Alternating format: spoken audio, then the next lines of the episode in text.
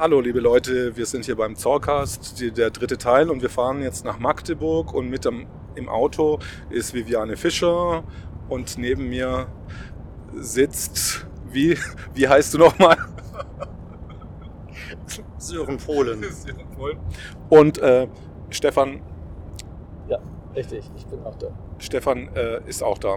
Stefan Kohn.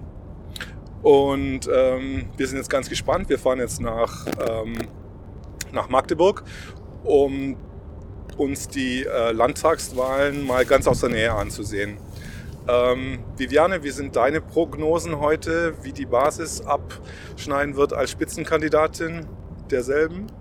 Naja, ich bin ja nicht in Sachsen-Anhalt angetreten, aber ich, ähm, ich erwarte natürlich Großes, ja. Ganz genau kann man nicht wissen, was da geschieht. Also ich würde sagen, wenn es nach mit normalen Dingen zugehen würde, dann müsste die eigentlich die 5%-Hürde schaffen, vielleicht sogar locker. Aber wir wissen natürlich nicht, ob irgendwie manipulativ eingegriffen wird. Und äh, ja, vor dem Hintergrund kann man es im Moment nicht sagen. Stefan, du bist ja als letzter hier ins Auto eingestiegen. Ähm, was sind denn deine Prognosen jetzt für die äh, Landtagswahlen in Sachsen-Anhalt. Sachsen-Anhalt. Ja, so eine richtige Prognose habe ich eigentlich gar nicht. Ich, ich mache also am besten gar keine Prognose erst, dann kann ich auch nicht falsch liegen. Aber äh, ich hoffe einfach, dass, dass es so im Bereich der 5% liegen wird. Ähm, ich weiß, dass es unglaublich ehrgeizig ist für eine völlig neue Partei, auch wenn man ein paar Plakate geklebt hat. Und so, aber es ist ja so, dass die meisten, die großen Medien äh, deshalb versuchen zu übersehen, dass dann noch jemand dazugetreten ist. Diese Reaktion kennen wir schon auch von anderen neuen Parteien, auch die Grünen, als sie neu waren, haben damit zu kämpfen gehabt. Und was machen wir, wenn die Basis 25% gewinnt? Ja, da haben wir in Sachsen-Anhalt ein Problem, weil ich glaube, es sind gar nicht so viele Leute aufgestellt für die Landtagswahl. Aber dann haben wir auf jeden Fall ein extrem gutes Signal und dann holen wir das in, in, für die Bundestagswahl rein. Ähm, du hattest mir vorher erzählt, dass das Video, was ja eigentlich ein Parteivideo war von Suharit Bhakti, dass das äh, gleich wieder gelöscht worden ist von YouTube.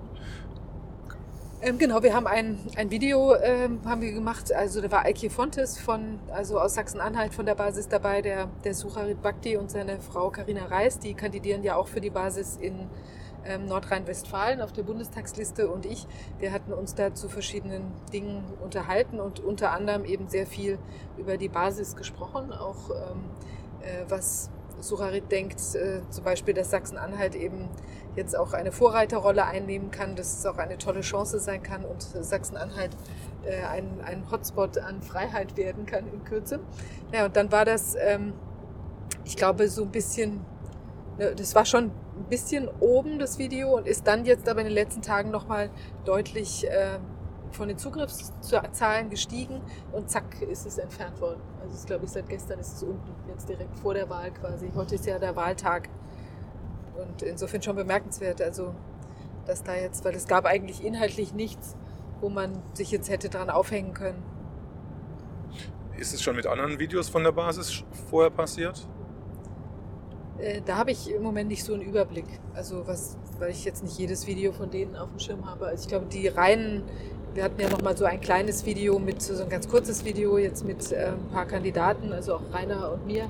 Und das ist, glaube ich, weiterhin oben. Aber dieses war jetzt so ein bisschen inhaltsreicher äh, vom, also von den ganzen, also was, was Bhakti auch zu, zur Basis gesagt hat und so. Und insofern war es schon speziell. Ich glaube, wir hatten ja noch mal so ein Vorkommnis, als wir die Wahlveranstaltung in Magdeburg hatten letztes Wochenende. Da, ähm, da war es so, dass als Bhakti dann im Zoom dazu kam, da ist das Facebook, der Facebook-Stream gelöscht worden. Direkt in dem Moment.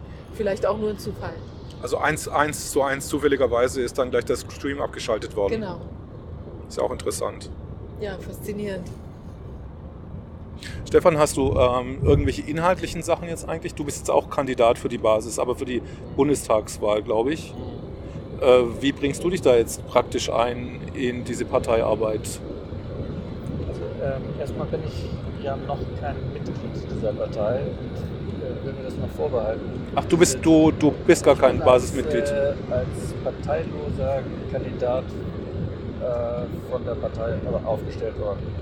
Das geht. Äh, ich kann natürlich nicht in einer anderen Partei noch sein, gleichzeitig. Deshalb bin ich aus der Partei, die ich vorher angehört habe, noch aufgetreten. Aber ich wollte nicht dieses äh, Parteienhopping machen von einer zur nächsten. Und, und, äh, ja, und ich sehe dann noch Steigerungsmöglichkeiten. Aber inhaltlich will ich mich da schon auch in diese Partei einbringen, weil ich ja nicht zufällig mich dort jetzt engagiere. Ich habe mir alles Mögliche angeguckt an verschiedenen Parteien. Äh, mit der SPD war ich nicht mehr zufrieden und ja, da ist, äh, da ist dann, wenn man wirklich was anderes will, fortschrittliches will, gar nicht mehr so viel Angebot auf dem Markt. Habe zum Beispiel mit Thüringen, mit Bürger für Thüringen gesprochen. Fand ich auch interessant äh, interessanten Ansatz. Ich sehe auch in der CDU äh, bestimmte Kräfte, die, die ich für konstruktiv halte. Ähm, das ist interessant. Man sieht ja tatsächlich, dass auch bei den Beschlüssen des Bundestages, äh, zum Beispiel zum Infektionsschutzgesetz, ähm, äh, haben sich ja nicht alle an die Hauptlinie gehalten. Es gibt ja durchaus äh, in der CDU auch Leute, die noch ein, äh, ein richtiges, auch konservatives Profil haben. Spielst du da jetzt auf Hans-Georg Maaßen zum Beispiel an? Der gehört nicht direkt dazu, weil er ja nicht im Bundestag ist. Er will in den Bundestag. Und das ist ja richtig so, wenn, wenn Leute mit Ideen ähm, kandidieren. Und es ist ja ein gutes Zeichen, dass, ähm, dass Parteien auch äh, Newcomer und Quereinsteiger mit reinnehmen. Und so einer ist dann in dem Fall ja auch Hans-Georg Maaßen, der ja bisher nicht Politiker war. Ist äh, Hans-Georg Maaßen in irgendeiner Weise mit dem Innenministerium verflochten über den oder ist das Innenministerium irgendwie irgendwie auch mit dem Bundesverfassungsschutz äh, verflochten oder sind oder sind es zwei komplett selbstständige Enti Entitäten? Ja, das sind, äh, bin ich nicht, nicht Experte für Hans-Georg Maaßen im Allgemeinen okay, oder im Besonderen oder so ähnlich, aber äh, ja, er ist mal Präsident des Bundesamtes für Verfassungsschutz gewesen und das gehört zum Geschäftsbereich des Bundesinnenministeriums. Kann man bei Wikipedia nachsehen, ist nichts äh, Geheimnisvolles dran. Und äh, ja. er ist ja äh, seinerzeit in die Schlagzeilen gekommen mit dem Thema Chemnitz und Demonstrationen in Chemnitz. Wollen wir darüber reden? Wir können über die Demonstrationen, wir können über die Demonstrationen ja. in Chemnitz reden, ja. Also ich, ich kann mich nur an eines noch sehr genau erinnern. Also erstmal ähm, war eine Peinlichkeit für die Öffentlichkeitsarbeit äh, der Behörden insgesamt, äh, weil, weil dort ja offenbar Teile von Behörden davon ausgingen, dass, dass es eine Art Hetzjagden stattgefunden hätten, was sich nicht bestätigt hat was auch äh, anerkannt ist, dass sich das nicht bestätigt hat. Aber woran ich mich gut erinnere, ist ein Artikel im Spiegel. Ich glaube, der war um den Jahreswechsel oder zu Beginn des dann folgenden Jahres, in dem die den, äh, äh den, die neue Entwicklung gar nicht mitgekriegt haben, in dem die immer noch äh, darauf beharrten oder irgendwie versuchten, die Legende aufrechtzuerhalten, dass es dort üble rechtsextremistische Übergriffe äh, gegen in großen Mengen und den Charakter von Hetzjagden gegeben hätte. Äh, mit ganz sonderbaren Mitteln. Also ich habe da gesehen, so Interviews mit und, und Bilder von einem Unternehmensberater und, und anderen, die dort äh, was zum Besten gegeben haben. War ein bisschen schräg. Und was ist wirklich passiert? Naja, es, äh, ich war nicht dabei. Ich habe mich auch nur an dem bedient, was es im Internet zu finden gibt. Und ähm, da ist am bekanntesten ja diese, äh, ich glaube, Zeckenbiss hieß diese Gruppe, die dort äh, irgendwie ein, ein, ein, so eine angetäuschte äh, Verfolgungsjagd irgendwie so, also mir äh, angedeutet und, und stilisiert, als dass man tatsächlich irgendetwas sah von ein paar Sekunden. Ähm, also ich fand das ähm, vor allem schlimm, dass in dieser Zeit dann die ganze Chemnitzer Bevölkerung mehr oder weniger in Haftung genommen wurde für etwas, was gar nicht stattgefunden hat. Ja, Zumutung. Genau, Hase bleibt stehen. Oder so ähnlich. Das ist, äh, das wer, ist wie, wie, wie war das noch? Ungerecht. Wer, wer bleibt stehen? Hase bleibt stehen, zu sehen, Hetzjagd. Ja. Irgendwie einer wollte ihm hinterher rennen und die Freundin meinte zu ihm, Hase, bleib stehen. Das war das Einzige, was ich gesehen habe. Das ist übrigens das, das ist übrigens das Pärchen, was du nicht auf dem Schirm hast, die es wirklich gefilmt haben. Es gibt es schon längst. Die haben per Altstadt ausgesagt, dass das ihr Video ist, das ähm, ohne ihr Wissen einfach von der Antifa Zeckenbiss genutzt wurde für genau das Gegenteil, was Mhm. wirklich passiert ist. Es gab ein Pärchen, die haben das per Altstadt gesagt, das ist ihr Video. Sie haben genau was anderes gefilmt. Der Hase, der Mann dieses, dieser Frau, Ja. hat ähm, sie verteidigen wollen. Es war, also wirklich, sie sagen das bei Altstadt, es war genau andersrum. Das heißt, sie wurden verfolgt. Und ähm, und der Mann wollte dem einen hinterherlaufen und sie hat dann geschrien, "Na, mach das nicht, so ungefähr Hase bleibt stehen. Also das ganze Ding ist dann von der Antifa Zeckenbiss quasi geleakt worden und hat, ist dann verbreitet worden unter dem, unter dem Titel der rechte Mob, der die Migranten vor sich hertreibt. Und das stimmt null. Gar nichts davon stimmt. Wann war denn der Vorfall? Das war vor zwei Jahren, soweit ich mich erinnern kann, oder drei Jahren. Ist es jetzt hier? 2018? Könnte sein, ja. Ist auf jeden Fall ein paar Jahre her. Zwei, drei Jahre ist das her. Erstaunlich, dass das solche, äh, so, so eine Welle ausgelöst hat in den Medien. Und äh, eigentlich ist äh, das, was, was hängen bleibt, ist, ähm, dass schnell aus kleinen Nachrichten, aus Vermutungen Realitäten werden und dass Journalisten nicht gründlich genug recherchieren. Und äh, wenn sie dabei erwischt werden, dass sie, dass sie etwas verallgemeinert haben, was, wofür es eigentlich gar keinen Anlass gibt, dann entschuldigen sie sich nicht hinterher und äh, ziehen das wieder gerade. Das passiert offenbar nicht und das ist beunruhigend. Oder das ist, äh, ist dann so, dass man ähm, überlegt, wenn es in dem Fall jetzt so war und es noch in ein paar anderen Einzelfällen so ist, ist das dann eine Reihe von Zufällen? Oder ist da irgendeine Systematik hinter? Ich will ja nicht an eine Systematik glauben. Aber eine, eine Kette von Einzelfällen, bei denen ähm, Realitäten nicht so abgebildet sind, wie man, äh, wie man eigentlich das erwarten würde, ist dann schon ähm, na, irgendwie beunruhigend oder so, dass man, dass man schon verunsichert ist.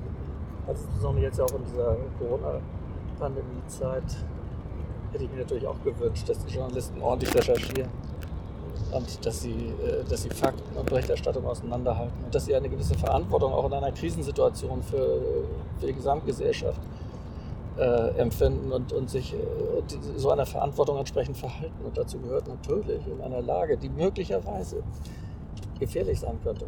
Und diese Befürchtung bestand ja am Anfang.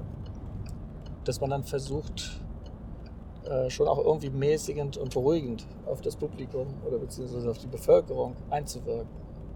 Und das ist nicht gemacht worden.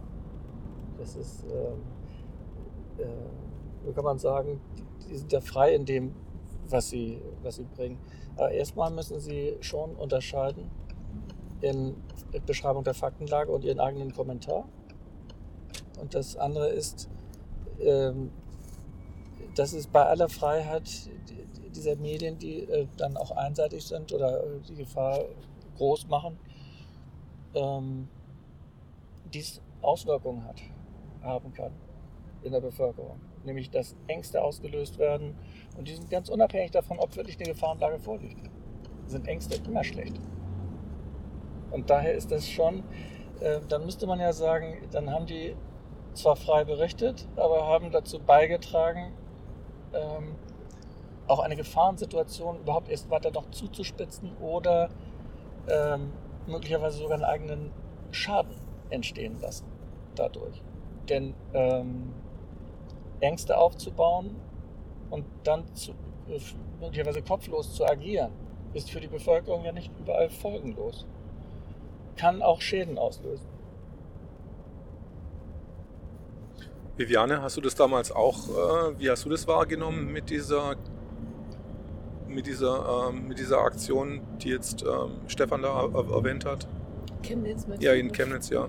Ich habe das damals gar nicht so sehr verfolgt. Ich war ja vorhin, vorher gar nicht so politisch interessiert. Ja, ich habe schon gesehen, dass das irgendwie eine gewisse Diskrepanz ist von der Schilderung der Ereignisse zu dem, was sich da wahrscheinlich äh, abgespielt hat.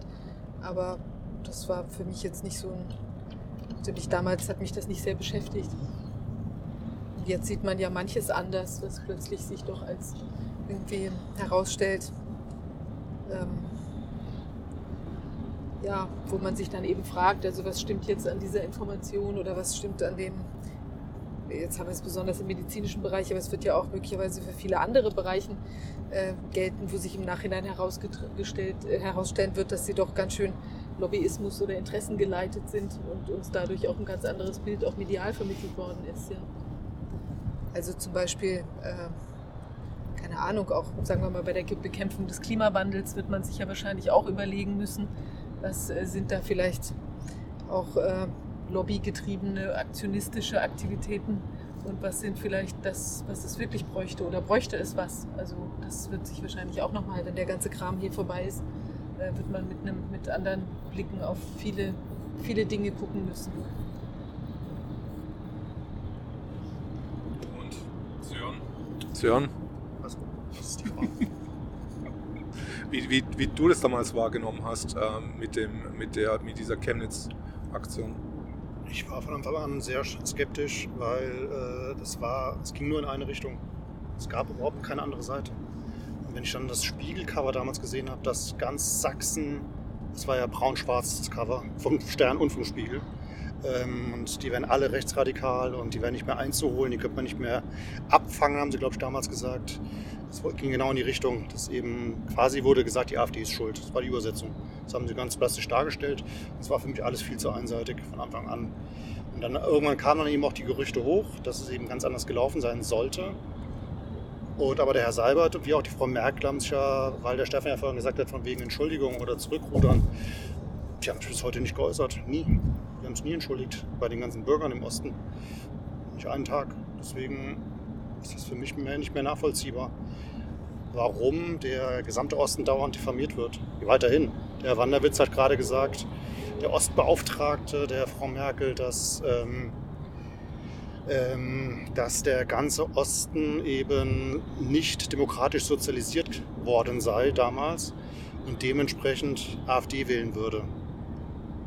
Das sagt der Ostbeauftragte der Frau Merkel. Das heißt, er spricht einen ganzen Teil der Bevölkerung jedes Demokratieverständnis ab.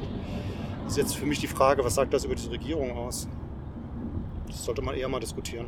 Aber ist es nicht viel eher so, dass jetzt der Osten mal das wählt, mal das wählt, äh, um einfach auch mal Demokratie auszuprobieren? Ich weiß nicht.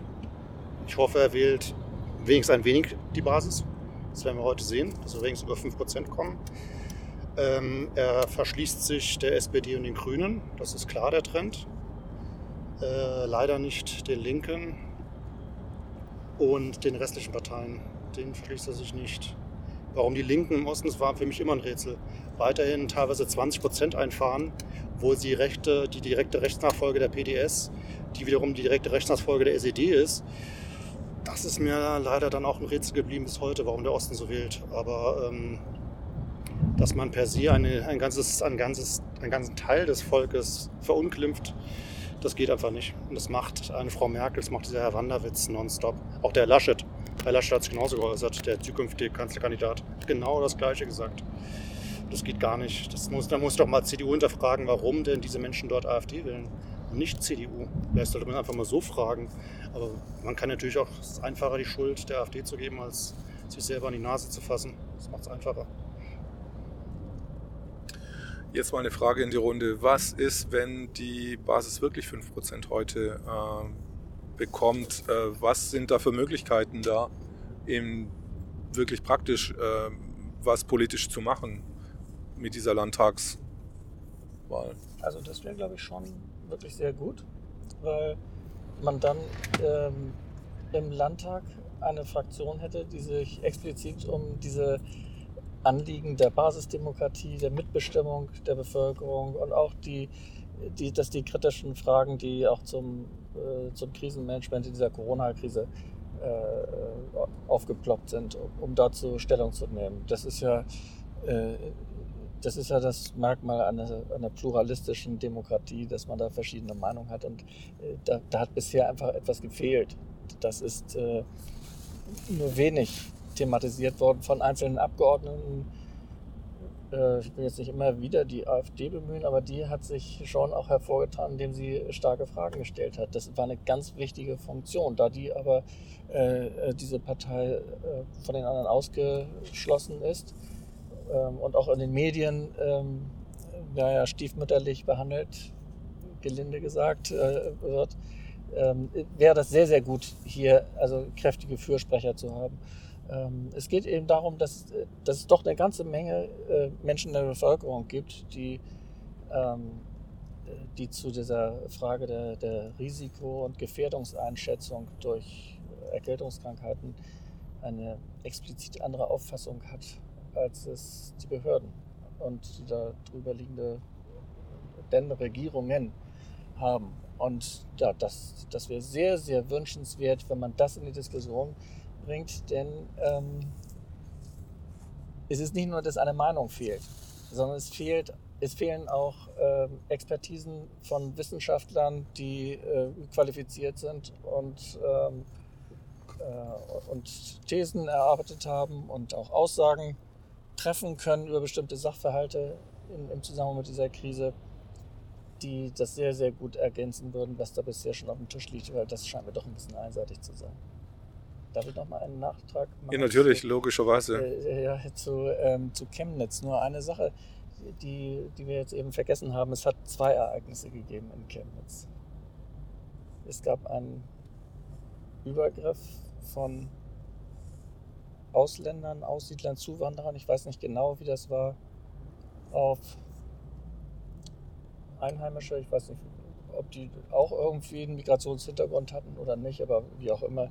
Äh, und bei diesem Übergriff ist jemand zu Tode gekommen. Das ist eine ernste Geschichte und da ist tatsächlich ein, ein erheblicher Schaden eingetreten. Und das kontrastiert doch erheblich mit dem nachstellen und rufen, äh, Hase bleib hier und, und lauf nicht so schnell oder so ähnlich. Da sind die Gewichte ja völlig aus dem Gleichgewicht, aus dem, aus dem Lot ge geraten. Äh, also die Wahrnehmung der Realität ist das, was ich vorhin meinte. Die Wahrnehmung der Realität und auch die, die Steuerung hin auf eine, eine Umdeutung von Wahrheit, äh, das macht mir Sorgen. Also da habe ich den Eindruck, dass da etwas umgedeutet wird. Ich weiß nicht warum, wer das genau will oder so, aber Das eine ist der große Schaden, der tatsächlich in Chemnitz entstanden ist. Und das andere ist die Nullnummer, die aufgepustet wurde zu einem riesigen Luftballon, der am Ende dann geplatzt ist. Also es war einfach, ähm, wenn ich mir das jetzt so vorstelle, dass da, das, das ist einfach so, sich hätten die beiden Ereignisse, wenn das eine geplante Aktion war, dass sich das hätte neutralisieren sollen was es dann aber dann letztendlich nicht hat, sondern das ist in so ein riesiges Desaster dann quasi für die Presse sich umgeschwenkt hat. Ja, diesen Eindruck kann man haben. Ja. ja. Sören, wie war dein Eindruck von diesen zwei Ereignissen? Ich war sehr bestürzt. Es war ja ein Deutsch-Kubaner, wenn ich mich richtig entsinne, der auch gegen, ähm, äh, gegen ähm, Gewalt gegen Migranten etc. aufgestanden ist dort in Chemnitz und ist ja dann von Menschen mit Migrationshintergrund umgebracht worden. Und äh, die Thematisierung hat mir völlig gefehlt. Also es ist ja ein, eigentlich ein wirklich schlimmes Ereignis gewesen. Aber das war dann irgendwann so klein und das andere war so riesig. Deswegen, wie das eben der Stefan gesagt hat, muss man irgendwann mal hinterfragen, warum ist das Ansinnen so, dass man das eine riesig macht, das andere einfach unterdrückt? Passt es nicht in, ins Narrativ? Kann man damit nichts anfangen als Medien, als Journalismus, als Journalist? Ich weiß es nicht. Ich war auf jeden Fall sehr bestürzt über den Tod. Muss man ehrlich sagen. Sowas darf nicht passieren. Und es wäre auch egal, in Anführungszeichen, gewesen, ob es jetzt ein Deutscher oder, oder ein Migrant gewesen wäre. Es darf einfach nicht passieren. Aber warum das dann so Tode geschwiegen wurde, bis heute eigentlich. Nur dass der andere Anlass so riesig aufgebaut wurde, ist auf jeden Fall sehr merkwürdig. Und wenn wir noch Journalisten hätten, müssten die irgendwie mal auch mal hinterfragen, warum das eine so ist und warum das andere so ist. Das vermisse ich komplett in unserer Gesellschaft gerade. Ich springe jetzt nochmal zurück zu dieser 5%-Frage von vorhin. Äh, und zwar an Viviane. Wir hatten gerade einen Spiegelartikel gelesen, äh, wo die Basis relativ gemäßigt behandelt worden ist, sage ich jetzt mal. Ähm, die wird jetzt es hat jetzt nicht den Eindruck gemacht, als würde jetzt in irgendeine rechte Ecke gedrängt, aber es hat sich doch aus dem Artikel ergeben, dass das eher so, ja, so ein bisschen so Esoteriker sind, äh, die sich da irgendwie zusammengefunden haben. Äh, hast du den Eindruck, dass da auch schon wieder geframed wird, dass da äh, Esoteriker kann man nicht ernst nehmen, Heilpraktiker kann man nicht ernst nehmen, die haben sich jetzt zusammengefunden? Naja, klar, das ist ein massives Framing schon die ganze Zeit. Das ist ja, man versucht ja die sozusagen eine extreme Näheverbindung zwischen Querdenkern und zwischen äh, den Leuten von der Basis irgendwie herbeizukonstruieren. Und äh, da mag es natürlich Überschneidungen geben, so wie es bei, äh, wenn er in der Basis, da stand ja drin im Artikel, dass es 16.000 Mitglieder sind. In Wahrheit sind es ja, ich glaube, inzwischen ca. 24.000 Mitglieder. Ähm, natürlich werden da Leute auch ähm, vielleicht sich auch mal schon auf einer Querdenken-Demo gezeigt haben und ähm, aber das ist nicht, es ist ja auch Querdenken ist ja auch gar keine keine Organisation. Also da mag es ein paar Personen geben, die da aktiv sind oder waren und jetzt vielleicht sich bei der Basis engagieren, ja möglich. Aber es ist ja nicht eine, auch nicht von irgendwelchen Querdenken-Köpfen oder so äh, wird das ja geleitet. Also da versucht man aber diese eine Nähe irgendwie hinzukriegen und dann natürlich auch diese Sachen, jetzt Esoteriker, Spinner, irgendwelche sonstigen. Aber ich glaube, es fällt schwer, weil man hat ja auch gerade bei der Veranstaltung in Magdeburg gesehen, das sind einfach ganz ganz, ganz unterschiedliche Leute gewesen aus allen Schichten der Gesellschaft, ja, und ähm, deshalb ist es, deshalb ist auch, sind auch die Vergleiche, die man dann so sieht oder woher die Leute angeblich alle kommen sollen, das wird ja immer breitbandiger, ja, also es sind jetzt eben, äh, dann haben, hat man plötzlich auch noch irgendwie einen anstrengenden Professor, der da auch noch Mitglied ist und irgendwie, äh, ich weiß nicht, einen Handwerker, der irgendwie, so wie jetzt äh, Lothar Fontes, der ja da auch äh, der Spitzenkandidat in Sachsen-Anhalt ist, der ist ja Zimmermann. Dann hat man wahrscheinlich demnächst auch noch irgendwie eine beschwörerische Gruppe von Zimmermännern, die da irgendwie engagiert sind oder so. Also ich denke, da, da sind die schon dabei, sich was auszudenken. Aber was man auch gleichzeitig merkt, eine gewisse Unsicherheit, weil es eben nicht so gut einzuschätzen ist und weil ähm, es sie vielleicht auch ein bisschen vorsichtig im Moment sind, weil sie nicht wissen, ob das tatsächlich doch eine ernstzunehmendere Kraft wird und wie sie sich dann so strategisch dazu positionieren wollen. Ich glaube, dass sie deshalb im Moment auf die Basis auch nicht ganz so einhauen, wie sie eben auf gewisse andere äh, Protagonisten in der, in der Protestbewegung sozusagen eingehauen haben. Aber wenn die Basis da einziehen könnte in den Landtag, ich glaube, was halt sehr wichtig wäre, das ist, dass man auch unmittelbar einen Untersuchungsausschuss zu der ganzen Angelegenheit, idealerweise zu den ganzen Corona-Maßnahmen äh, eben anregt und hoffentlich auch durchbringt. So wie ja in, in Brandenburg ist ja ein Untersuchungsausschuss, der schon seit einigen Monaten tagt. Und da ist ja auch faszinierend, zum Beispiel von der letzten äh, äh, Sitzung war ja, äh, ist ja Wieler angetreten gegen Frau Professor Kappstein. Und das, was Wieler da äh, vorgebracht hat, auch in Bezug auf Masken und so weiter, war schon extrem dünn wie sich auch in Bayern gezeigt hat, dass die Unterlagen, also die Akten der Staatskanzlei in Bezug auf die Maßnahmenbegründungen völlig leer waren. Und so ähnlich klang das bei den Äußerungen von Wieler wohl auch raus. Und Frau Professor Kappstein hat wirklich sehr fundiert äh, quasi gegengehalten ähm, und hat eben sehr, sehr viele wichtige äh, Studien zitiert und, und äh, eben gezeigt, dass da an diesen ganzen Maskenthematik nichts dran ist, beispielsweise. Und ich glaube, das wäre wichtig, dass das eben in allen Bundesländern ähm, jetzt wirklich angeschoben werden würde. Und wenn die Basis jetzt in den Bundestag käme, das wäre auch sicher, also ich wäre würde mich dafür einsetzen, dass das eine der ersten Amtshandlungen ist, dass man hier wirklich in eine Untersuchung der ganzen Angelegenheiten und auch in Benennung von Verantwortlichkeiten geht. Kann ich dazu ja, klar, natürlich, Stefan. Ergänzen? Also ich äh, sehe auch diese Option, dass man einen Untersuchungsausschuss, einen parlamentarischen, einrichtet, also die, das ist schon ein ganz wichtiges Instrument, um Sachverhalte, wo, wo Unstimmigkeiten sind, wo Kritik laut wird, wo es eindeutig auch Probleme, auch Korruption offenbar gegeben hat, wenn ich da bestimmte Beschaffungsprojekte bedenke, die da mal so durch die Presse wabern.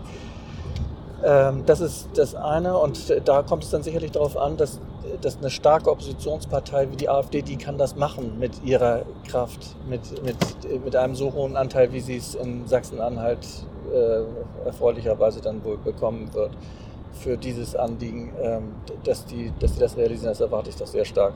Äh, Brandenburg ist im Moment das einzige Bundesland, in dem es möglich war, einen, einen solchen Untersuchungsausschuss einzurichten. Und das ist natürlich wünschenswert, dass es überall gemacht wird. Ähm, und auch am Ende auf Bundesebene. Das zweite Recht, was die äh, äh Abgeordneten, wenn sie über 5% kämen, nicht? und wenn sie dann im Landtag wären, noch sehr wichtig ist, ist ähm, dieses, das Fragerecht. Das heißt, kleine Anfragen und überhaupt Anfragen, mündliche oder schriftliche Anfragen, ich weiß nicht, wie das auf Landesebene genau geregelt ist. Äh, also da, da kann also dann ein Abgeordneter auch der Basis im Landtag äh, direkt seine Landesregierung befragen und hat äh, Anspruch darauf, auch eine ordentliche Antwort zu bekommen. Das ist sehr wichtig. Es gibt so viele offene Fragen im Moment im Zusammenhang mit dieser gesamten, mit dem Pandemiegeschehen insgesamt, dass, äh, dass es schon sehr gut wäre, dort diese Möglichkeit zu haben. Werden diese Anfragen dann in einer öffentlichen Sitzung gegeben oder reicht es auch bei den Landesregierungen, dass sie das schriftlich äh, geben oder veröffentlichen? Also das ist ja häufig auch Gegenstand von Debatten, Plenardebatten oder Ausschussdebatten, die teilweise übertragen werden oder über die berichtet wird. Ähm, aber auf jeden Fall, das, äh, das Minimum ist sozusagen, dass äh, schriftlich darüber berichtet wird. Also es liegt eine schriftliche Antwort dann in der Regel auch vor auf die Fragen, die dort äh, eingereicht werden.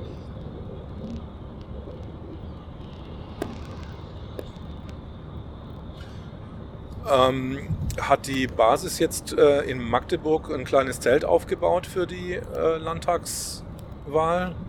Viviane? Äh, nach meinem Kenntnisstand ist das in einem, in einem Hotel, äh, findet da quasi die Wahlparty statt. Also wird die Wahlparty gleich schon von Anfang an stattfinden, weil laut Stefan kann nicht verloren werden, weil... Genau, weil es gibt ja keine negativen Wahlergebnisse. Also die, die Basis, wenn sie minus 1% hätte, wäre schlecht. Das kann aber gar nicht passieren. sie wird auf jeden Fall auf einem positiven Bereich liegen und das ist gut. Und wenn ich mich wirklich jetzt erinnere, nicht, Baden-Württemberg, irgendwo ist die Basis doch schon mal angetreten. Und sie hatte, ich glaube, 1,3 Prozent oder sowas? Kann das sein? Nee, sie hatte ganz knapp 1 Prozent. Über 1 Prozent. 80 Stimmen äh, an der 1 Prozent. Schade, 1,3 Prozent wäre jetzt für meine Überlegung besser gewesen. Dann könnte sie hier vielleicht sich verdoppeln auf 2,5 und dann hätten wir spätestens zur Bundestagswahl abermals eine Verdoppelung und wären sicher im Bundestag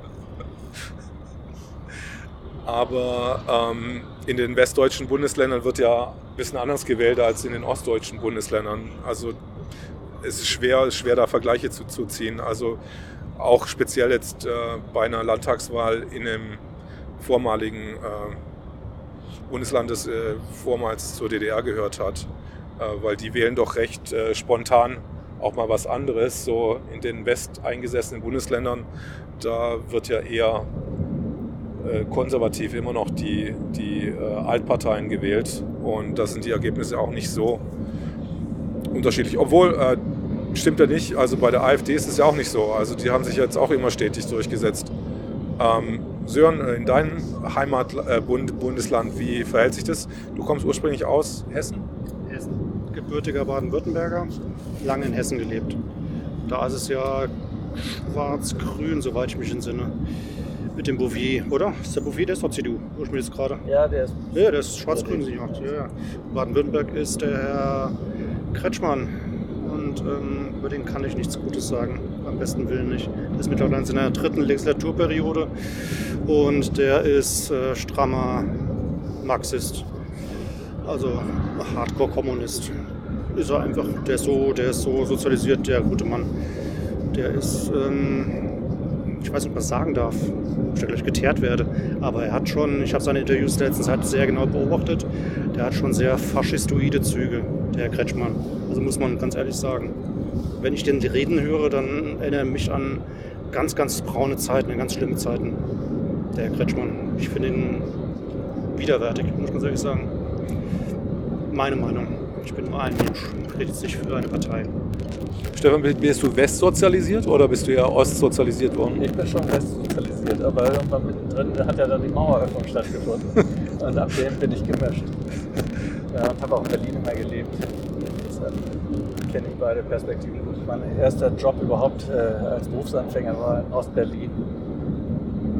Was hast du da gemacht im Osten? Da war ich Leiter des Büros eines Bezirksbürgermeisters, äh, ausgerechnet im äh, Problembezirk Marzahn.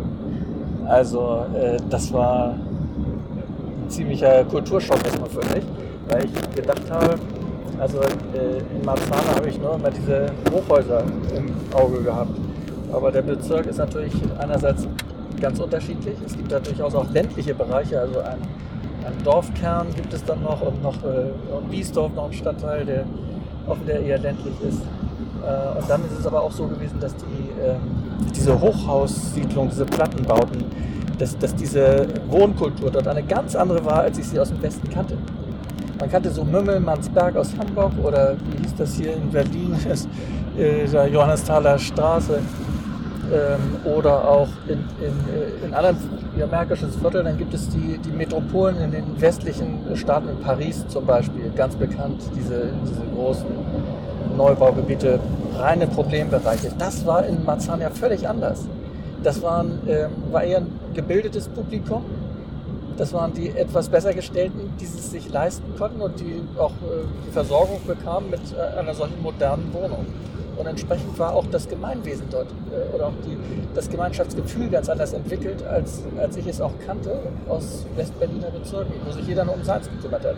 Das sind also Hochhäuser mit acht, zehn oder zwölf Stockwerken und davor ein hervorragend gepflegter Vorgarten.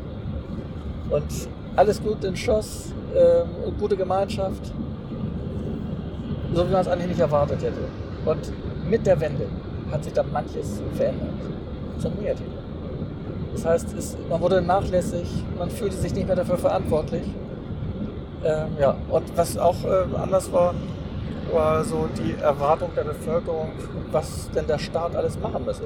Also zum Bürgermeister kam man, wenn, ähm, wenn eine Laterne irgendwo durchbrannte. Ging hin und sagte, ich melde Laterne an der Straße so und so, Kreuzung, da ist ausgefallen.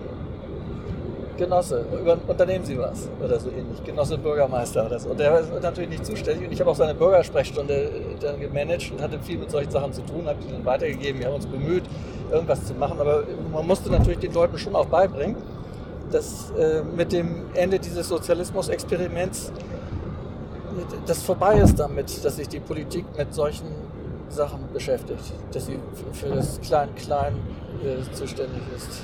Und also diese, äh, da hat sich so eine Art auch Versorgungs- und ähm, Umsorgungsmentalität, also bezogen auf die Politik. Die Politik war für alles und jedes zuständig. Der Staat hat das ganze Leben dominiert. Das war anders geworden. Und das hatte natürlich ähm, zur Folge, dass viele Leute sich ganz anders verwirklichen konnten. Sie kamen raus aus einem Korsett. Also einerseits das schön kleine, kuschelige fiel weg, auch eine gewisse Verbindlichkeit dann im Kleinen. Das war aber eine Kuscheligkeit und eine Gemeinschaft, die aus der Not geboren wurde. Und man musste sich erstmal emanzipieren von dem und äh, die eigene Verantwortung übernehmen. Und das haben viele Leute gemacht. Inzwischen sieht es ja ganz, ganz interessant wieder aus in Marzahn und Tellersdorf. Es gibt da durchaus Leute, die, die wollen genau dorthin und fühlen sich da auch sauwohl. Ich äh, hatte einen Arbeitskollegen, der dort auch, äh, ich weiß nicht, wie viel Etage gelebt hat und der einfach gesagt hat, der findet das prima. Also ich äh, kenne so also beide Mentalitäten. Ich weiß nur, dass äh, als, es, als ich dann in Ostberlin arbeitete, habe ich noch davor zurückgeschreckt, selber auch im Ostteil zu wohnen. Auch Prenzlauer Berg und äh, die, diese Innengegenden, in die dann sehr viele Wessis gezogen hat, waren für mich dann, kam nicht in Frage. Ich, ich wollte, also ich, ich habe da gearbeitet, das, das war völlig in Ordnung und ähm, ich hatte da ganz tolle Möglichkeiten auch zu arbeiten. Ähm, aber mehr wollte ich nicht. Inzwischen geht es mir anders. Inzwischen habe ich den Eindruck, dass über die Jahre im, gerade in den Ostgebieten Deutschlands also eine höhere Sensibilität da ist für gesellschaftliche Entwicklung. Etwas, was, was ich so aus dem Westen gar nicht kenne. Dort ist das immer mehr in so Bahnen gekommen, auch Zivilgesellschaft, auch Organisationen, also auch Vereine, die sich um, um irgendwelche Gemeinschafts Geschichten gekümmert haben. Das sind, ist so sehr Vereinsmeier-mäßig geworden und zum Schluss ist es, hat man jetzt den Eindruck noch äh, bekommen, dass, ähm, dass die Zivilgesellschaft nicht sich selbst überlassen wird, sondern dass, die, dass der Drang, das zu professionalisieren und sich dafür Geld zu besorgen, von Sponsoren oder vom Staat, dass das so stark ausgeprägt ist. Das ist ja, also das geht eher in die Richtung von dem, was ich eben beschrieben habe, wie es vorher im Osten war.